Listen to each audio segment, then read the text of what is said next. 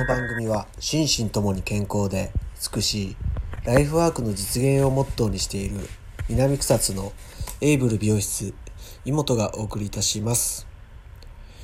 えー今日もね質問に答えていきたいんだけど、えー今日の夕方、えー衝撃ニュースというかうーん、まあ、予兆があったんやけどあのー安倍首相が退陣っていうねえーあ辞任っていうのかな、うん、ニュースが流れました、えーやっぱりねあのコロナ禍でね、えー今日もお客さんと喋ったんだけど、えープレッシャーとかね、えーまあ、こういう店のね、えー店長とかね、えー社長とかっていうレベルのプレッシャーじゃないしこの批判とかをね、えーまあ、体全体で受け止めてるって考えたらよく生きてるなっていうぐらいのね、えー大きい仕事をねされてたなとは思うんだけどまああのー体がね、え悲鳴を上げてっていうことなので、うん、まあいいもう仕方ない判断というかね本人は無念だとは思うんだけども、うんえーよく頑張ってくれたんじゃないかなって思います。はい、えーまあちょっとねびっくりニュースですよね。はい、えー今日も質問に答えていきたいと思います。はい、今日の質問は、えっ、と、一日の食生活教えてくださいっていう質問をいただいてます。えーご質問ありがとうございます。えっ、とね、えー今までね、何度か、えー質問、こういう質問を受けたと思うんだけども、えー今日はね、やっぱり、えー僕もアーユルベーダ、えアドバイザーっていう勉強してるのでそのアーユルベーダアドバイザーの観点から、えお話しさせてもらうんだけど僕もね、えやっぱりヘナとか、えー家族がヨガをしてたりとかね、えスタッフがやってたりとかもするから、えその辺を調べたりとかね、え実際営業でやってるうちにアイルベーダと出会ってで気になったから、えアイルベーダって何なのかなっていうので、え講習に行って、えアイルベーダは、えそういう物事のね、えマッサージだとか、えそういったヘナとかピンポイントのことじゃなくてもっと大きなくくりだっていうことを学んでまさかねこう人生の、えー教本だったりとかね命の授業とか命を科学するっていう意味なんだけど、えーアイルベーダがそんなにこう深い意味があったのかなとかって衝撃受けたのはもう覚えてます。でもちろんやっぱり命の授業とか、えー生命の科学とかっていうぐらいなので、えーやっぱ結局は生活の仕方からね、えーそういう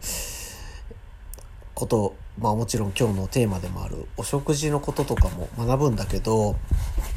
えー前のアーユルベーダの、えー話をしてる時にもしかしたら言ったかもわからないけど、えーアーユルベーダでは、えー一応同社別えーまあ、えータイプ3つのタイプに人を分けて、えー話を進めていくんだけど、えーまあ、その辺の間ははしょって、え私自身っていうかね僕が、えカパっていう、えー動詞に、え当てはまっているんです、まあ、カパが多い、え人間っていう判断をされてて、まあ僕もそのなんだろう適正検査みたいなのをやって、えカパっていうデータが出てるんだけどなんだろう、えーよくね、えー分かりやすく言ったら、えーどっちどっちかって言ったら重たい体で、えーなんかねちょっとしてる？ちょっとしてるって 言われたらめちゃくちゃこう、うん、なんか不潔感すごいんですけど、まあ、体内のこととかね、えー血のことなんだけど、うん、ちょっと重たいので、まあ、結構だから、えーと、えー鼻炎が出やすかったりとか、慢性副鼻腔があったりとか、えーちょっと体が、なんだろう、疲れが取れにくいとかね、えーしっかり休んでも体がだるいとか、そういった特徴があったりとか、えー、します。あと体がとても冷えやすくて、えー、消化が悪いだとかね。そういったことも、えー、カパの特徴ではあるんだけども、えまあ、一応そこで多少ね、え教えていただいたことを、えー、全てするっていうのはすごい難しくて僕もね、毎朝、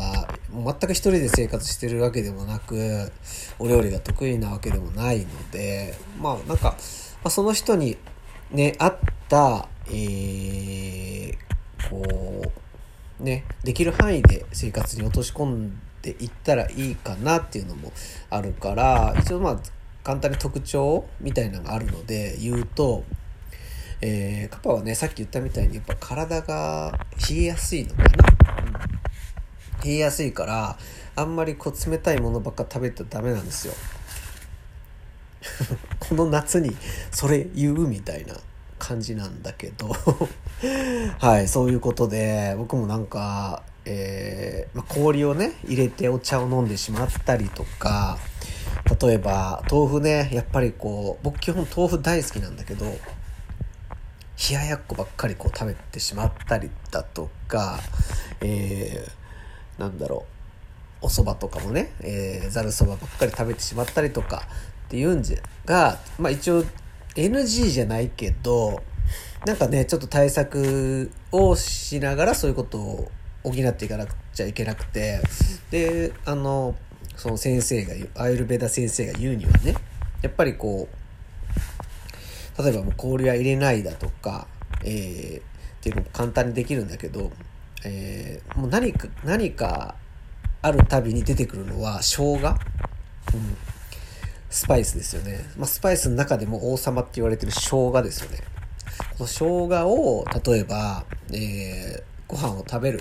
えー、例えば冷たいものを食べる前に、えー、お食事の前に生姜をちょっと食べる、ガリガリ食べる。ガリガリ生姜食べれるみたいな感じだけど、まあガリガリってちょっとピンときた人いるかもしれないけどおお寿司とか行ったらガリがあるじゃないですか。ガリってやっぱ、えー、生姜にあの甘酢で甘酢につけてある生姜じゃないですか。あれをやっぱり、えー、お寿司なんかね生ものって消化がやっぱ悪いのであのー、やっぱり生姜を食べて体をちょっと、えー、温めたりとか綺麗にしてから、えー、殺菌作用もあるのでえー、そういう消化の悪いものを食べましょうとか、ね、えー、例えば、えー、なんだろう、ちょっと冷たい、えー、冷ややっことか食べたいんだったら、ちょっとスパイスをかけて、必ず生姜を乗せてから、えー、食べましょうとか、そういったことは、えー、やっぱ考えないといけないと。っていうので気をつけてます。で、極力はあの温かいものを食べましょうっていう風になってます。例えば、あとは、えーと、お肉？お肉とかも食べていいけどやっぱりこうスパイスと一緒に食べたり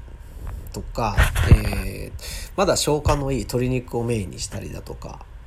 っていう風には、えー、気をつけてるのと、えー、あとねカパは油もあんまり良くない。油物もやっぱり消化が悪くなるのでえー、油もんを極力避ける。極力ね。やっぱりね揚げ鶏とかも好きなんでね。結構チキン好きなんですよ。唐揚げ。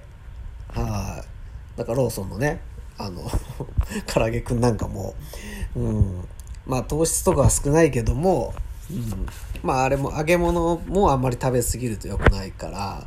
うん、でも結構好きなもんが多いんだけどもそういうのをちょっとまあ頭の片隅に置いて食生活ね送ったりもしてますね。はい。結構難しいんですけどね。はい。あとはえっ、ー、とうんこれは結構みんなに当てはまるんだけど食べ過ぎだとか、えー、間食？えー、やっぱり感触もね、えー、取り出すと癖になるんだけど、やっぱり感触ってあんまり、えー、カパの人はあんまり良くないので、えー、控えるようにしてるかな。っていう感じですかね。あとは、うん、あとね、カパは食欲のない時は食べなくて。いいっていうふうにも言ってるので、だから、あの、3食きっちり取りましょうっていう部分は、あの、まあ、許されてるじゃないけど、例えば僕の場合だったら朝とか、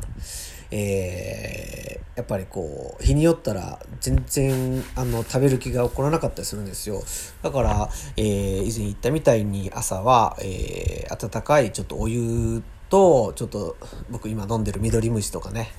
緑虫飲んでるんだ、みたいな。うん、そう、結構、あの、スーパーフードですよ、緑虫。緑虫とお湯だけにしたりとかして、まあ、無理やり食べないようにはしてますね。習慣だから、えー、食べましょうとかっていう概念は一応、はい、なくしてます。はい。だからまあ、そういう形で、えー、食生活送ってます。はい。参考になればいいかなと思います。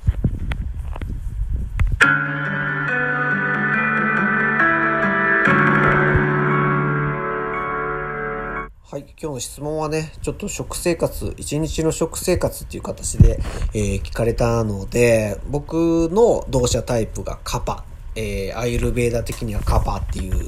えー、タイプになるので、え、カパの人は、え参考になると思うんだけど、はい。まあ自分の同社ちょっとタイプね、またネットとかでも検索できるのでね、してもらって、また、えー、活かしていただいたらいいかなと思います。今日も最後まで聞いていただきありがとうございます。心身ともに健康で美しくなれるラジオ。